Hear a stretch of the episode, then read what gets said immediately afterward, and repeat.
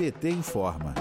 A Previdência Social completou 99 anos nesta segunda-feira 24. No mesmo dia, foi atingida pelo maior corte entre os 3,184 bilhões de reais vetados por Jair Bolsonaro no orçamento de 2022. No dia do aposentado, Bolsonaro tirou 988 milhões de reais do Instituto Nacional do Seguro Social, o INSS, após fechar 2021 com fila de 1,8 milhão de pedidos de aposentadorias, pensões e auxílios. Dirigentes sindicais ouvidos pela Folha de São Paulo alertaram para o risco de fechamento de agências e paralisação dos serviços do INSS, com rápido aumento do percentual de trabalhadores esperando resposta por mais de 45 dias. Viviane Pereira, secretária de Políticas Sociais da Federação dos Sindicatos de Trabalhadores em Previdência e Assistência Social, revelou, aspas,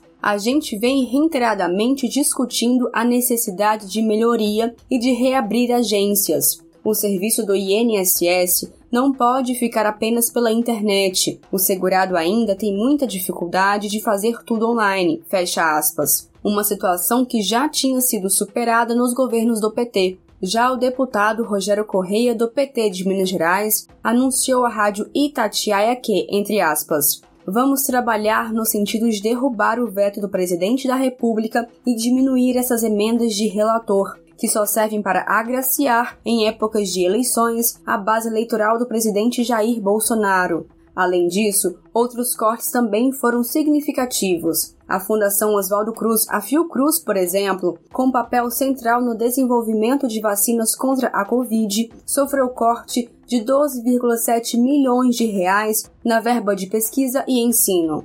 De Brasília, Thaisa Vitória para a Rádio PT.